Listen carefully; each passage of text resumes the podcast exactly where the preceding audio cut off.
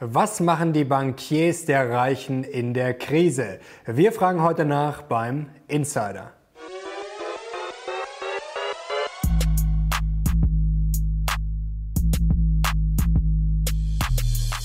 Servus Leute und herzlich willkommen in einem brandneuen Video der Mission Money. Wir wollen uns heute mal erklären lassen, wie die Reichen ihr Geld in der Krise anlegen. Und dazu haben wir den Profi, einen spannenden Gast. Er ist Chefvolkswirt der Privatbank Donner und Reuschel. Herzlich willkommen, Carsten Mumm. Guten Tag, Herr Lochner. Ich freue mich, dass ich da bin. Freut uns sehr, dass Sie bei uns zu Gast sind zum ersten Mal. Wir sind sehr gespannt. Wenn ich jetzt als vermögender Kunde zu Ihnen kommen würde und jetzt sage momentan, oh, ich habe Angst um mein Geld oder ich will jetzt vielleicht auch eine Chance nutzen, weil die Kurse ein bisschen gefallen sind, was würden Sie mir denn momentan empfehlen? Also die Empfehlung, die ich geben würde, die äh, sieht gar nicht großartig anders aus als im Vergleich zur Situation vor der Krise. Das Wichtigste ist äh, immer, das ist, das ist eigentlich immer so das A und O in der Kapitalanlage, ist eben eine breite Streuung über möglichst verschiedene Assetklassen oder Anlageklassen. Das ist der eine Punkt. Und zum anderen ähm, kann man eigentlich so eine Frage, wenn Sie die so, wenn ich das mal so sagen darf, so ganz pauschal an mich richten, wie Sie das gerade gemacht haben, so pauschal gar nicht beantworten, weil es natürlich sehr, sehr stark darauf ankommt, wie sieht Ihre persönliche Vermögenssituation aus? Ähm, welche Risiken sind Sie gewohnt zu gehen? Welche Erfahrungen haben Sie beispielsweise an den Kapitalmärkten? Und da gibt es so einige Aspekte, die vorher mal genauer beleuchtet werden sollten. Was wäre denn der größte Fehler, wenn man das jetzt mal pauschal sagen könnte, den Anleger momentan machen können?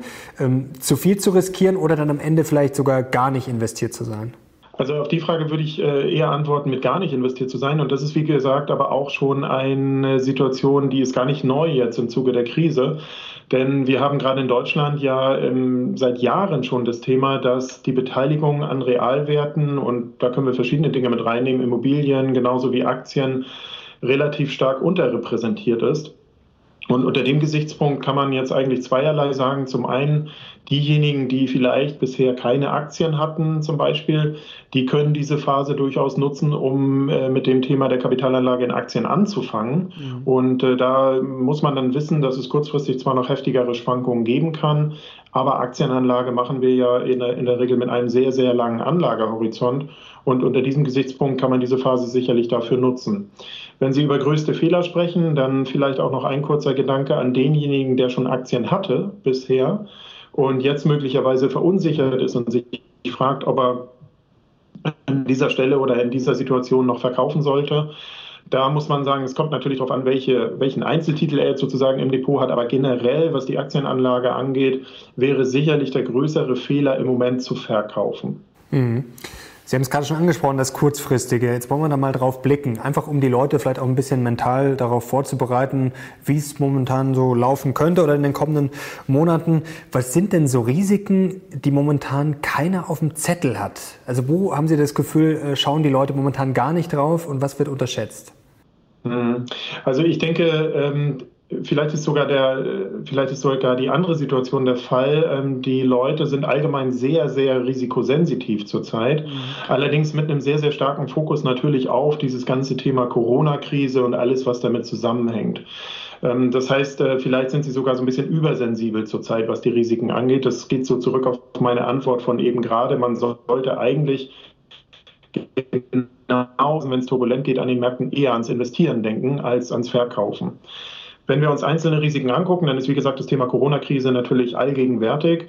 Und ähm, einen kleinen Aspekt, der am Rande noch eine Rolle spielt, man, man könnte vielleicht sozusagen auch sagen, die, die vergessene Krise oder die gerade nicht beachtete Krise ist das, was am Ölmarkt stattfindet. Auch da sehen wir ja heftige Preisturbulenzen, die teilweise auch mit der Corona-Krise und mit dem konjunkturellen Zusammenbruch zusammenhängen, den wir gerade sehen, weil einfach die Nachfrage kollabiert nach Öl aber die teilweise natürlich auch damit zusammenhängt, dass es innerhalb der oder im Kreise der Ölförderstaaten in der Vergangenheit doch erheblichen Streit gegeben hat und man sich eben nicht auf Förderkürzungen einigen konnte.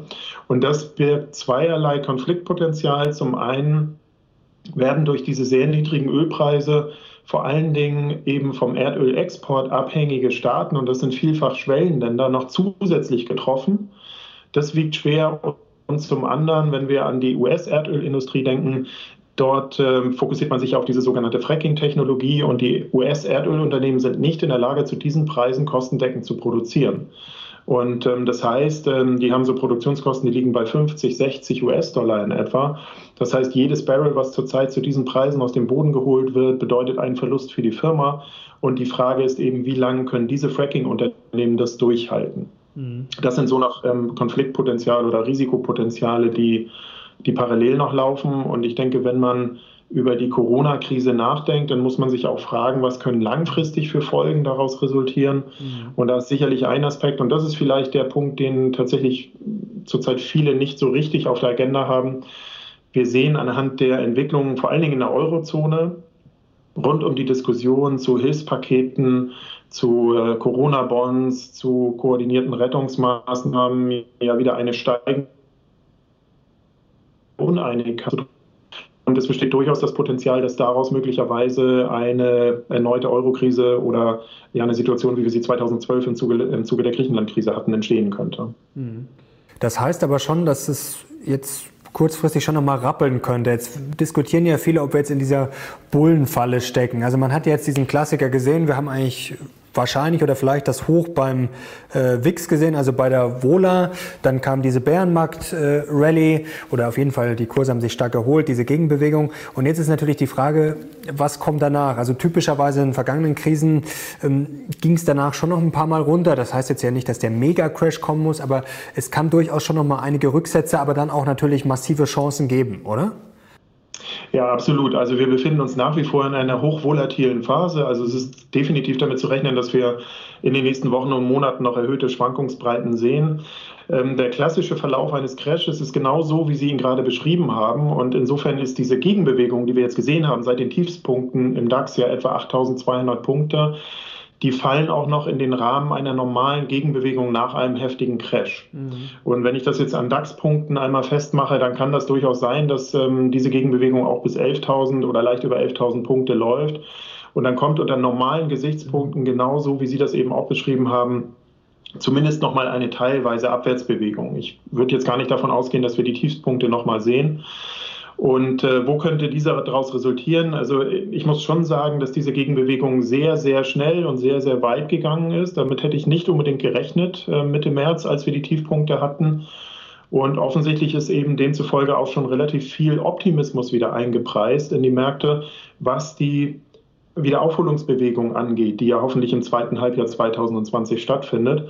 Und da muss ich ähm, sagen, das wäre vielleicht dann auch, auch ähm, ja, eine Schwankung könnte, da muss man, glaube ich, differenzieren. Und zwar, wenn wir alleine die Aktienmärkte anschauen, dann werden äh, sicherlich vor allen Dingen Industrieunternehmen zunächst einmal profitieren von dieser Aufholbewegung, weil bei denen besteht die Chance, dass eben nach einer Normalisierung der Wirtschaft sie auf Umsatz- und Auftragsniveaus von vor der Krise zurückkommen und darüber hinaus aber bisher aufgeschobene Investitionen nachgeholt werden. Also die haben vielleicht sogar ein Überschießen über Umsatz- oder Auftragsniveaus von vor der Krise zu verzeichnen. Im Unterschied zu Dienstleistungsunternehmen, die maximal auf die Vorkrisenniveaus wieder zurückkommen können, was das mhm. Auftragsvolumen angeht. Und wenn ich mir einzelne Unternehmen anschaue, dann ist sogar zu befürchten, dass vielleicht die Vorkrisenniveaus gar nicht mehr erreicht werden oder das ziemlich lange dauert. Äh, denken wir beispielsweise an die Fluggesellschaften. Mhm. Oder wenn wir andere Segmente im Dienstleistungsbereich nehmen, Restaurantbesuche oder Urlaubsreisen, die werde ich zwar machen, wenn ich sie wieder machen darf, aber ich werde die, die ich jetzt ausgelassen habe oder die, die äh, ausgefallen sind, die kann ich nicht nachholen oder die werde ich nicht nachholen. Mhm. Das muss man, glaube ich, differenziert betrachten und es ist vielleicht tatsächlich jetzt im Moment ein Stück weit zu viel Optimismus im Markt, was eben diese Aufholbewegung angeht. Zu ein paar Branchen und Aktien äh, konkreter kommen wir gleich noch. Jetzt würde mich nochmal interessieren, wie man da eigentlich rechnet, also mit Modellen oder Szenarien. Denn man kennt das ja, den Klassiker mit der Gegenbewegung, da gibt es so Daumenregeln, 15, 20, vielleicht sogar 25 Prozent. Wie kommt man denn eigentlich dazu? Ich meine, klar, die ganzen Banken äh, rechnen ja auch immer diese Szenarien aus, sozusagen bullish, äh, neutral oder Basisszenario und dann Negativszenario. Also wie rechnet man denn da? Also wie füttert man dann so ein Modell und wie kriegt man sozusagen diese Bandbreiten zusammen? Hm.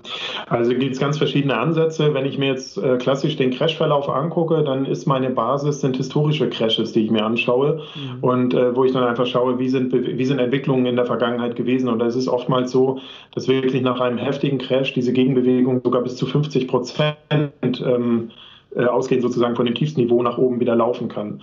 Ähm, das sind so die historischen Verläufe, was, was, was die Märkte angeht, die hier besonders maßgeblich sind. Äh, wenn wir auf die wirtschaftliche Entwicklung schauen, dann muss man sagen, dann sind wir auch, also ich selbst aus volkswirtschaftlicher Sicht beispielsweise, ähm, naja, dann äh, ist noch relativ viel Nebel auf der Straße, die da gerade so vor uns liegt, weil wir es eben mit einer Situation zu tun haben, die wir alle so, alle lebenden Generationen so noch nicht erlebt haben. Die ist einzigartig. Das ist ja meistens so in einem Crash. Und ähm, demzufolge ja, kann man zurzeit so aus volkswirtschaftlicher Sicht tatsächlich auch nur mit Szenarien arbeiten. Und das ist das, was wir in den letzten Wochen in den Medien immer gehört haben als V, U oder L-Szenario. Also die Frage nach dem Crash und auch konjunkturell sowohl als an den Märkten ähm, geht es einfach steil wieder bergauf. Das wäre das V. Oder ähm, wird es vielleicht eher ein, lang, ein, langsamer Aufstieg? Das wäre dann vielleicht ein U oder auch das L. Also da, ähm, während man an den Kapitalmärkten wirklich, sage ich mal, historische Muster zur Verfügung hat, die man vergleichen kann, ist es aus volkswirtschaftlicher Sicht tatsächlich so, dass man hier nur mit verschiedenen Szenarien operieren kann und ähm, alle ja versuchen, das Kernproblem, was wir zurzeit haben, nämlich die Corona-Pandemie, ähm, ja erst einmal äh, zu fassen, ähm, deren Entwicklung abzuschätzen und dann die Übersetzung zu versuchen in die Volkswirtschaft und in die Kapitalmärkte. Mhm. Also da sind einige Unsicherheiten auf diesem Wege, wie man schon merken kann. Was würden Sie denn jetzt sagen, wo wir momentan stehen? Also was ist eingepreist? Ist momentan dieses V eingepreist oder was, was würden Sie sagen? Also da, wo wir jetzt stehen nach dieser starken Erholung? Also im Moment, ähm, das, das kann man ja an dem Chart 1 zu 1 ablesen, haben wir ein V, dessen äh, rechter Schenkel sozusagen erst die Hälfte des Weges nach oben zurückgelegt hat. So kann man es vielleicht am besten beschreiben. Ähm, ich gehe nicht davon aus, dass wir das V, also ähm, dass die Kurse weiter so steigen jetzt in dem Tempo wie in den letzten drei, vier Wochen, dass wir die alten Höchstkurse so schnell wiedersehen. Das wird sicherlich ziemlich lange dauern. Und äh, wenn wir es konjunkturell betrachten, dann ähm, halte ich im Moment eher ein, ein U-Szenario für wahrscheinlich. Das heißt also eine doch eine längere Zeit erstmal in diesen Shutdown-Maßnahmen, wo also volkswirtschaftlich ja alles lahmgelegt ist mhm. und eben eher sehr zögerliche Wiedereröffnungsregeln oder, oder ähm, Lockerungsmaßnahmen für die Shutdown-Phasen, die wir zurzeit sehen.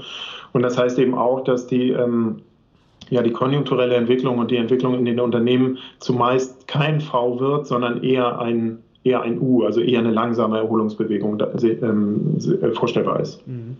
Okay, also wenn ich jetzt mal mir das so überlege, halbwegs logisch, dann ist es ja deutlich unwahrscheinlicher, dass jetzt der DAX, was Sie gerade schon gesagt haben, auf 12, 13 steigt. Sagen wir Wahrscheinlichkeit 20 Prozent und dass es zumindest noch mal leicht runtergeht, die ist ja dann schon eigentlich, ja, sagen wir mal bei 80 Prozent, oder? Kann man das so also, äh, sagen? Die Wahrscheinlichkeit ist relativ hoch, das sehe ich genauso. Jetzt ist die Schwierigkeit, wir haben es mit den Kapitalmärkten zu tun und äh, mein, ähm, oder ich versuche das immer plakativ so äh, darzustellen, dass ich sage, an den Kapitalmärkten ist eins und eins nicht immer zwei, mhm. ähm, sondern manchmal anderthalb und manchmal zweieinhalb. Das hängt eben sehr, sehr stark davon ab, was sind die Erwartungen der Marktteilnehmer und in welcher Stimmungslage sind sie zurzeit, ähm, also eher euphorisch oder eher ein bisschen pessimistisch und dann ist eben die Frage, die, real, die realen Daten, die reinkommen, übertreffen die diese Erwartungen oder enttäuschen die diese Erwartungen? So. Mhm. Und, und die Erwartung der Marktteilnehmer, das ist eigentlich der entscheidende Parameter. Und den kann man eben ganz, ganz schwer greifen. Den, den, ähm, der ist eigentlich ja empirisch überhaupt gar nicht, äh, gar nicht messbar. Und ähm, insofern ist es tatsächlich so, dass, und, und das ist im Moment so die Konsensmeinung, wie wir sagen, also das erwarten die meisten, dass es eben nochmal zu einer Abwärtsbewegung kommt. Dadurch, dass es die meisten erwarten, ist die Wahrscheinlichkeit vielleicht schon wieder ein bisschen geringer, dass die auch kommt. Oder zumindest ist die Wahrscheinlichkeit höher, dass sie nicht so groß wird. Ähm, also das sind jetzt relativ viele Wenns und Abers, aber das ist eben auch der Komplexität der Kapitalmärkte geschuldet, die eben, naja, von, ähm, von Stimmungen getrieben werden, Angst und Gier mhm. und ähm, auch eben von solchen Dingen wie Herdenverhalten. Ähm, man weiß nicht so genau, in welche Richtung die Herde dieser Anleger, wenn sie mal lostrampelt, ähm, weiterläuft. Das, das macht das Ganze relativ schwierig. Aber die Basisannahme ist definitiv die, dass ähm, ich denke auch jetzt ist ein ganzes Stück weit Optimismus in die Märkte zurückgekehrt. Und wie gesagt, die, die realwirtschaftlichen Daten, die werden jetzt oder die fangen ja erst an, äh, reinzulaufen in die Märkte, volkswirtschaftlicher Seite oder auch die Unternehmensberichtssaison, die hat ja gerade erst angefangen. Und da wird natürlich dann offensichtlich werden, dass wir es wirklich mit einer heftigen mhm. Rezession und, und, einem heftigen wirtschaftlichen Abbruch zu tun haben. Und ähm, allein vor dem Hintergrund denke ich auch, dass wir noch schwächere Kurse sehen in den nächsten Wochen. Aber was natürlich auch passieren könnte, schlechte Ergebnisse kommen ja jetzt, das ist ja äh, keine Frage, das äh, weiß ja eigentlich jeder, sei mal, das ist ja auch in den Kursen wahrscheinlich schon drin. Könnte es dann nicht auch so kommen, weil Sie, Sie haben es ja gerade schon angesprochen, dass viele mit dem Rücksetzer rechnen, aber wenn dann jetzt die schlechten Ergebnisse kommen und sind dann vielleicht gar nicht mal so schlecht, dass manche Leute sagen, ach Mensch, nach dem Motto, das geht ja, das geht ja noch, dass dann vielleicht doch wieder die Kurse steigen, also dass eigentlich diese schlechten Ergebnisse gar keine Gefahr mehr sind. Ja, absolut. Also das ist eben die, äh, die empirisch nicht messbare Frage, wo ist das Erwartungsniveau und wird dieses Erwartungsniveau übertroffen oder untertroffen? Wir haben es heute gerade gesehen. Heute wurde der GfK Konsumklimaindex veröffentlicht, einer der wichtigsten Frühindikatoren für äh, eben diese Konjunkturkomponente Konsum in Deutschland. Der ist nochmal deutlich eingebrochen, viel deutlicher als äh, die Umfragewerte unter Volkswirten zuvor ähm, äh, hätten erahnen lassen. Und auch Einkaufsmanager-Indizes, also Umfragen unter Unternehmen, wurden heute Morgen veröffentlicht, ebenfalls deutlich schlechter als die Erwartungen. Aber der Markt hat sich relativ gut gehalten. Also das heißt, ähm, da war es offensichtlich so, dass äh, diese negativen Nachrichten jetzt nicht mehr überrascht haben. Ähm, das ist tatsächlich relativ schwer ähm, abschätzbar. Ich denke auf jeden Fall, und das ist vielleicht auch das Wichtigere in dieser Phase, dass man gar nicht so sehr auf den Markt allgemein guckt, sondern dass man tatsächlich ein Stück weit differenziert, eben wie wir es schon angesprochen haben, zwischen unterschiedlichen Branchen und am Ende auch unterschiedlichen Unternehmen. Mhm. Wie schätzen Sie denn die Notenbanken momentan ein? Also klar, dass jetzt die Zinsen nicht erhöhen, ist relativ logisch, aber haben die überhaupt noch einen Einfluss? Äh, es gibt ja auch manche Kritiker, die sagen, die haben jetzt eigentlich ihren Zauber verloren und man kann ja auch eigentlich nicht mehr viel machen. Also es gibt jetzt nicht mehr viel Handlungsspielraum. Wie schätzen Sie das ein? Äh, das sehe ich völlig anders. Die haben definitiv noch Handlungsspielraum, den sie nutzen können. Ähm, der geht äh, also nicht in, Form von Zinssenkung, da sind sie tatsächlich eher am Ende mit, ähm, des Handlungsspielraums angelangt. Aber es gibt eben noch unkonventionelle Maßnahmen in Hülle und Fülle, die sie nutzen können und die sie jetzt gerade in der Akutphase dieser Krise ja auch genutzt haben. Nehmen wir das Thema Wertpapierkaufprogramme der EZB, äh, die kurzerhand ja neu aufgelegt wurden und die in meinen Augen definitiv zu einer Stabilisierung der Lage beigetragen haben. Weniger oder auch erkennbar an den Aktienmärkten, viel mehr aber erkennbar an den Anleihe, äh, in den Anleihesegmenten, italienische Staatsanleihen beispielsweise, wo die Risikoprämien schon auch ähm, deutlich auseinandergelaufen sind und durch die Wertpapierkaufprogramme der EZB zunächst einmal wieder beruhigt wurden, diese Situation. Äh, gerade laufen die Risikoprämien wieder auseinander. Das ist aber diese eben schon angesprochene Uneinigkeit in der Eurozone, die hier eine Rolle spielt.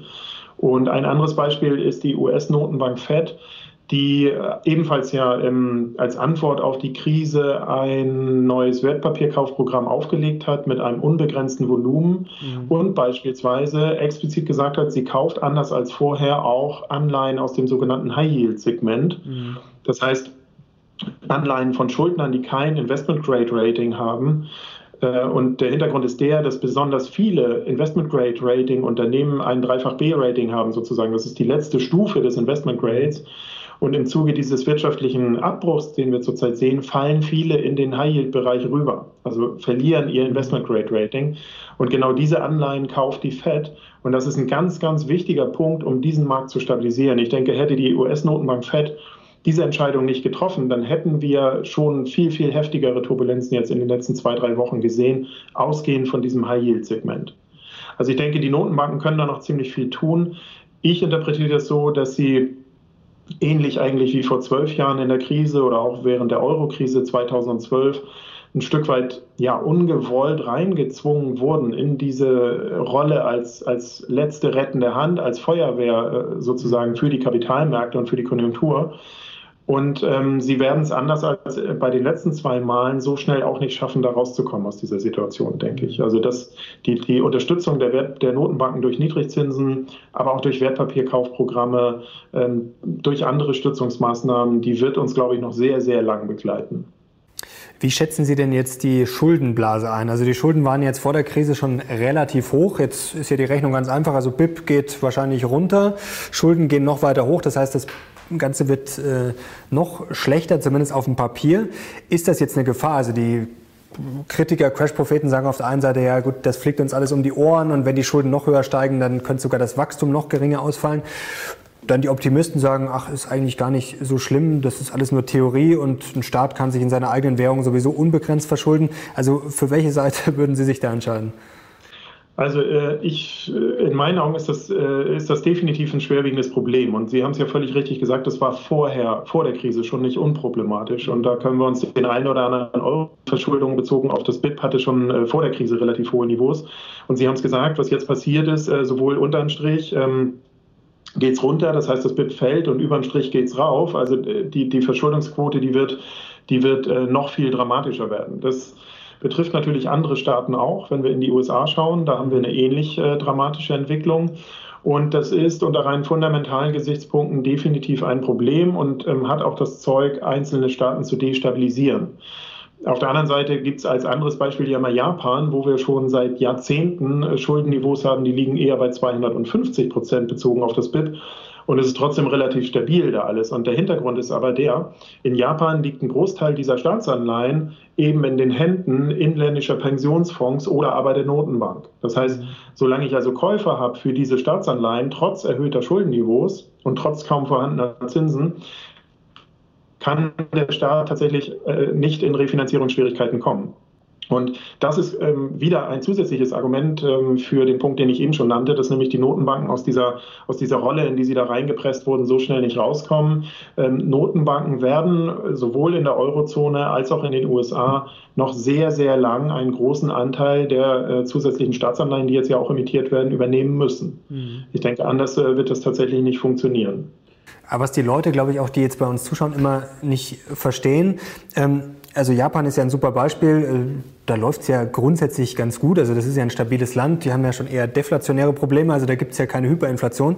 Aber was sich die Leute natürlich immer fragen, wenn jetzt der Staat, also zum Beispiel Deutschland verschuldet sich jetzt in Euro oder wenn es jetzt auch D-Mark wären, ist ja wurscht, also in der eigenen Währung ähm, und dann kaufen wir die Schulden quasi selber und dann haben wir kein großes Problem. Aber das kann doch eigentlich nicht sein oder dann könnten wir doch eigentlich alle zu Hause bleiben, wie jetzt immer, würden jedem 10.000 Euro überweisen. Das kann doch gar nicht funktionieren, oder? Ja, das ist ähm, äh, eigentlich in Anführungsstrichen kann das nicht funktionieren. Es funktioniert tatsächlich seit einigen Jahren ja ähm, sehr, sehr gut. Ähm, also was man, denke ich, bedenken muss, ist, dass vor allen Dingen diese, diese Ausweitung der Staatsschulden, die wir zurzeit sehen, ähm, eben ja äh, nicht konsumtiven Zwecken dient, sondern ausschließlich dem dient, dass Unternehmen über diesen sehr, sehr heftigen, aber hoffentlich kurzfristigen wirtschaftlichen Abbruch ähm, hinweggetragen werden. Und insofern haben wir zumindest einen Aspekt nicht, das ist ja auch eine Befürchtung, die viele äußern jetzt in dieser äh, Phase, dass es eben ähm, vielleicht aufgrund dieser Liquiditätsflut äh, zu, zu einer Hyperinflation kommen könnte. Ähm, das sehe ich zurzeit so nicht. Und ähm, ja, das System ist ähm, also definitiv nicht das stabilste, das muss man tatsächlich sagen. Und ähm, es kann irgendwann der Punkt erreicht werden, wo einfach ja, das Vertrauen der Anleger in einen Währungsraum ähm, nicht mehr gegeben ist und, und ähm, Anleger einfach massiv Geld abziehen aus diesem Währungsraum. Und ähm, solange das aber nicht gegeben ist, ähm, ist die Situation tatsächlich relativ stabil. Deswegen kann man es trotzdem nicht auf alle Ewigkeiten weiterführen, in meinen Augen. Ähm, aber ich denke, ähm, allen betroffenen Staaten kommt im Moment durchaus auch zugute, dass das ja kein singuläres Problem ist. Also wenn das jetzt nur die Eurozone betreffen würde, dann würden vielleicht einige doch mal auf die Idee kommen und sagen, gut, dann gehe ich halt in andere Währungsräume beispielsweise. Aber da gibt es ja im Moment kaum andere Opportunitäten, in denen wir nicht eine ähnliche Situation haben. Dadurch ist das in meinen Augen vielleicht so eine Art fragiles Gleichgewicht, was wir zurzeit tatsächlich haben. Also Hyperinflation sehen Sie nicht, ähm, aber trotzdem, was würden Sie jetzt Ihren Kunden raten? Gerade sagen wir, wenn man jetzt ein paar Euros mehr hat, also sind sicherlich auch einige Zuschauer bei uns, die dann vielleicht 50.000, 100.000 rumliegen haben, vielleicht auch 500.000, ähm, vielleicht auch ein paar Millionen oder vielleicht hat man gerade was geerbt. Was raten Sie da? Also ist Gold eine Option? Sind dann andere Währungen eine Option? Also sollte man jetzt wirklich, sage ich mal, eine Million einfach auf einem Konto in Euro liegen lassen oder sollte man dann ein bisschen Geld wechseln in Schweizer Franken, in US-Dollar. Also was sind da Ihre Tipps oder Herangehensweisen? Ja, also ich hatte das ganz am Anfang schon mal gesagt, die haben sich durch die Krise gar nicht so sehr geändert. Äh, das Wichtige ist, eigentlich ähm, ja so einige grundlegende Erkenntnisse zu berücksichtigen. Eine Erkenntnis ist, dass es immer Sinn macht, im Rahmen der Kapitalanlage ähm, etwas breiter zu streuen, ähm, also verschiedene Anlageklassen zu berücksichtigen. Ähm, wenn ich jetzt gerade die aktuelle Situation anschaue oder auch schon das Umfeld eigentlich in den letzten zehn Jahren, dann befinden wir uns an einem strukturellen Niedrigzinsniveau. Niedrig- bis Negativzinsniveau, muss man sogar sagen, durch die eben beschriebene Rolle der Notenbanken wird dieses Null- und Negativzinsniveau noch weiter manifestiert. Also das werden wir noch viel länger und, und vielleicht vom Ausmaß her auch noch noch äh, dramatischer sozusagen erfahren. Und das bedeutet aus Anlegersicht auch, dass im Grunde genommen alles, was verzinsliche Anlage ist, zumindest bei sehr, sehr guten ähm, wenn ich nominal einen negativen Zins habe oder einen Nullzins, dann ist das eigentlich keine vernünftige Anlageopportunität. So, das heißt, ähm, man muss schon jetzt darauf achten, und das galt aber wie gesagt auch schon vor der Krise, dass man andere Anlageklassen als verzinsliche Anlagen etwas höher gewichtet und dazu gehören vor allen Dingen reale Werte. Und das sind beispielsweise Immobilien, das sind aber auch Aktien. Und äh, wenn ich mir anschaue, dass eben ja dieses Null-Negativzinsniveau erhalten bleibt, dann hat das zwei positive Effekte auf diese beiden Anlageklassen, Immobilien und Aktien.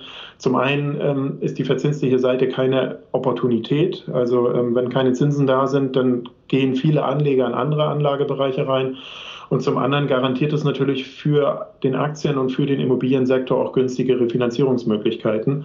Also ähm, man sollte schon gerade in dieser Phase auch ein, ein, ein größeres Schwergewicht auf reale Anlagen äh, setzen. Mhm. Gold hatten Sie angesprochen, macht in meinen Augen in ein Portfolio aufzunehmen. Ähm, ich bin immer der Verfechter davon, dass ich dann sage, das ist unter reinen Versicherungsgesichtspunkten zu sehen. Das sollte also nicht praktisch gesteuert werden, aufgrund mhm. vielleicht erwarteter Angebots-Nachfrageverhältnisse oder Kursentwicklung, sondern wirklich eine Position von vielleicht 5% Gold in ein Depot aufnehmen. Je nach Risikoneigung kann es auch ein bisschen mehr sein. Und das wird äh, im Grunde genommen gekauft und es wird liegen gelassen für den Fall, dass es wirklich äh, nochmal extrem turbulent wird an den Märkten, dann denke ich, dass Gold ähm, die, die, Funktion als klassischer sicherer Hafen einnimmt und dann zumindest äh, von der Kursentwicklung eine Gegenbewegung äh, zeigen kann. Aber wenn ich jetzt wirklich das Bedürfnis habe, äh, vielleicht andere Währungen mit reinzunehmen, wie mache ich das dann am besten? Also wirklich dann mit, mit Euro zur Bank und dann direkt wechseln lassen und das Kopfkissen legen oder wie, wie setzt man das am besten um? Stimmt, wir hatten über das Thema Währung noch nicht gesprochen. Äh, auch das ähm, kann man in Maßen machen. Ein ganz wichtiger Punkt ist immer, äh, ausgehe, dass der Euroraum in, in seinen heutigen Grenzen erhalten bleibt und dass uns die, der Euro als Gemeinschaftswährung erhalten bleibt, wovon ich ausgehe, dafür sorgt die EZB bis auf weiteres. Dann muss ich natürlich auch wissen, meine laufenden Kosten fallen in Euro an. Das heißt, ähm, ich kann das immer nur in gewissen Maßen machen. Mhm. Ähm, wenn ich in andere Währungen investiere, dann kommen vor allen Dingen die sicheren Häfen in Frage. Das ist immer noch der US-Dollar auch. Also immer wenn es turbulent wird an den Märkten, steigt auch der US-Dollar. Mhm. Und das sind andere Währungen. Der Schweizer Franken ist ein klassisches Thema. Auch der japanische Yen interessanterweise, mhm. trotz über, äh, sehr hoher Verschuldung, wie wir ja gehört haben. Warum gehen denn da so viele Investoren rein? Also das ist ja jetzt schon, war ja sogar vor der Krise schon so, dass der Yen recht gefragt war, warum? Ja, also weil ähm, Japan ähnlich eigentlich auch wie die USA, die haben schon einen Vorteil gegenüber der Eurozone. Und zwar ist es ein homogener Wirtschaftsraum, ein Staat und die haben eine eigene Notenbank. Mhm. Und dadurch kann denen noch sehr viel weniger passieren als einem einzelnen Staat in der Eurozone, der sich in Anführungsstrichen die Notenbank ja mit diversen anderen Eurozonenstaaten teilt. Und dadurch wird ähm, sowohl Japan als auch eben die USA ähm, werden immer noch als relativ stabil gesehen, weil eben sie wissen, der Staat oder die beiden, die Regierungen in den jeweiligen Ländern können sich im Grunde genommen, ähm, solange das Vertrauen der Anleger eben nicht wegbricht, ähm, ohne Ende äh, refinanzieren über die eigene Notenbank. Mhm. Wenn ich in Währung investiere, dann gibt es unterschiedliche Varianten. Ähm, also ich denke in, in physisches Geld sozusagen, ähm, Geldscheine und Münzen zu investieren, äh, wäre da nicht mein ähm, bevorzugter Weg. A, weil ich gar nicht wüsste, wo ich das hier zu Hause ähm, äh, äh, mit ausreichender Sicherheit sozusagen äh, unterbringen sollte. B, weil sie bei physischen Geldgeschäften relativ hohe Kosten haben auch. Das heißt, ähm, ich persönlich würde sowas auch über das Depot regeln. Und dann kann man ganz einfach äh, eben in äh, klassische Kapitalanlagen, die ich auch in Euro kaufen würde, entweder verzinsliche oder aber auch Aktien nur in einer anderen anderen Währung investieren. Mhm.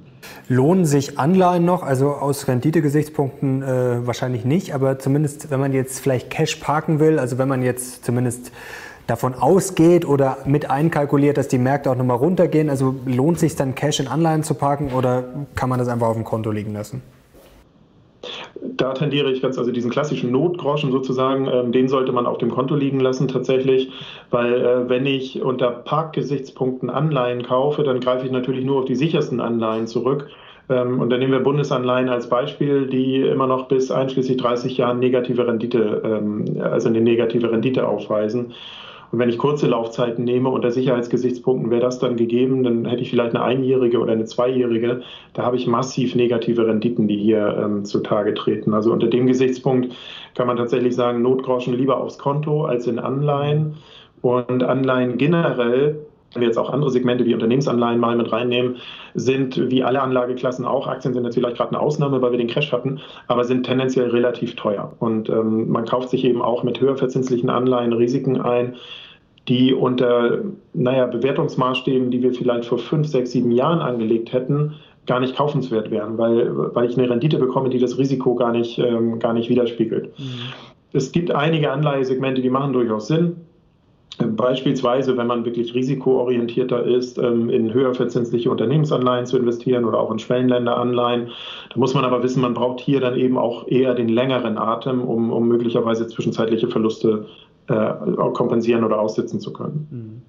Wie unterscheidet sich denn jetzt eigentlich ein Depot von einem Wohlhabenderen im Vergleich zu so einem Kleinsparer? Gibt es da Unterschiede und wenn ja, welche? Ja, das gibt äh, definitiv steht schon mal so ein bisschen Kultur befestigt oder behaftet. Das hatten wir eben schon kurz angesprochen.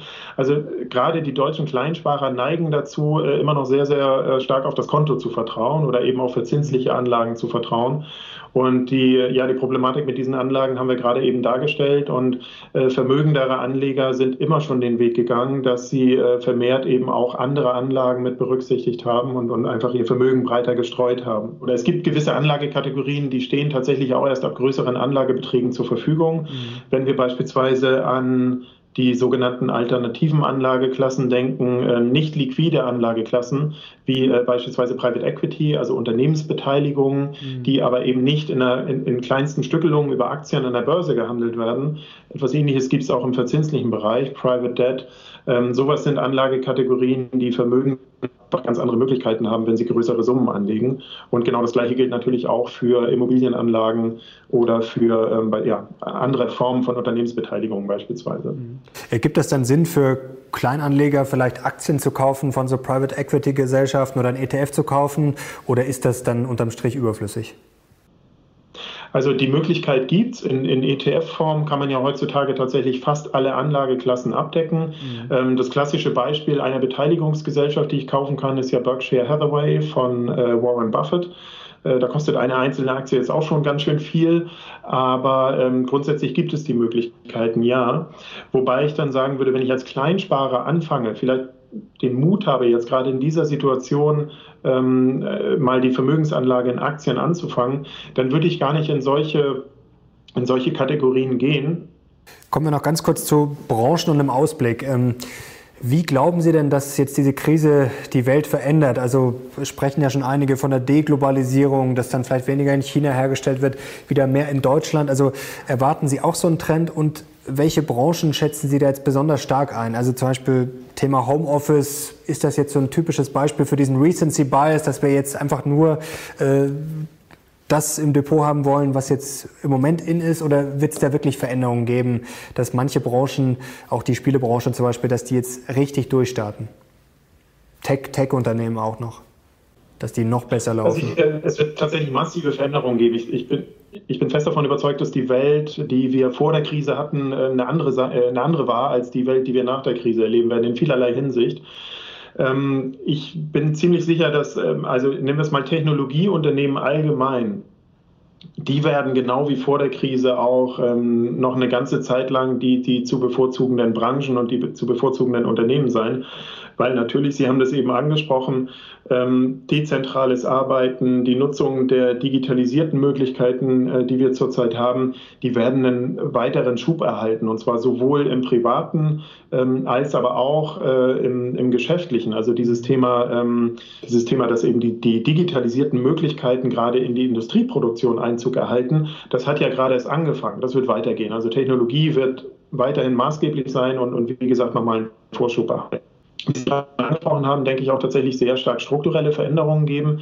Wenn ich in Deutschland ein Industrieunternehmen habe und bisher ein wichtiges Zulieferprodukt ähm, beispielsweise aus, ähm, aus einer bestimmten Region in China bezogen habe und das mit einmal nicht mehr funktioniert, vielleicht noch just in time, äh, dann werde ich mir schon überlegen, dass ich zukünftig äh, entweder mir einen zweiten Zulieferer in irgendeiner anderen Region der Welt suche oder dieses Zuliefererprodukt selber produziere, also meine Wertschöpfungskette vertiefe oder aber zumindest größere Lagerhaltung betreibe. Das sind schon mal drei Beispiele, wo man wirklich sagen kann, da wird sich definitiv einiges ändern.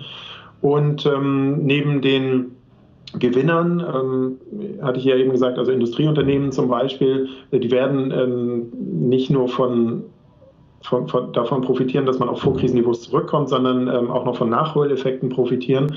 Wird sicherlich auch Branchen geben, wie ähm, ich denke jetzt mal Reise, ähm, Fluggesellschaften möglicherweise, die werden noch sehr, sehr lange darunter leiden, mhm. dass Menschen einfach skeptisch sind, was Reisen angeht und mit Sicherheit nach der Krise noch sehr, sehr lange erstmal weniger reisen werden. Also da gibt es durchaus ähm, ganz verschiedene Entwicklungen. Gesundheit, Healthcare ist genauso ein gutes Beispiel dass ähm, was eine Branche ist, die äh, sicherlich strukturell profitieren wird davon, dass in vielen Staaten mehr in das Gesundheitssystem investiert wird. Hm. Herr Mumm, herzlichen Dank. Das hat uns großen Spaß gemacht. Das war sehr aufschlussreich. Herzlichen Dank, Leute.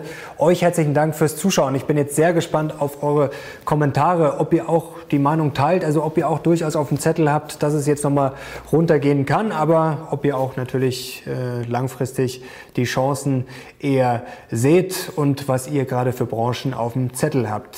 Herzlichen Dank, Herr Mumm. Herzlichen Dank euch. Bis zum nächsten Mal. Wir sind jetzt raus. Ciao.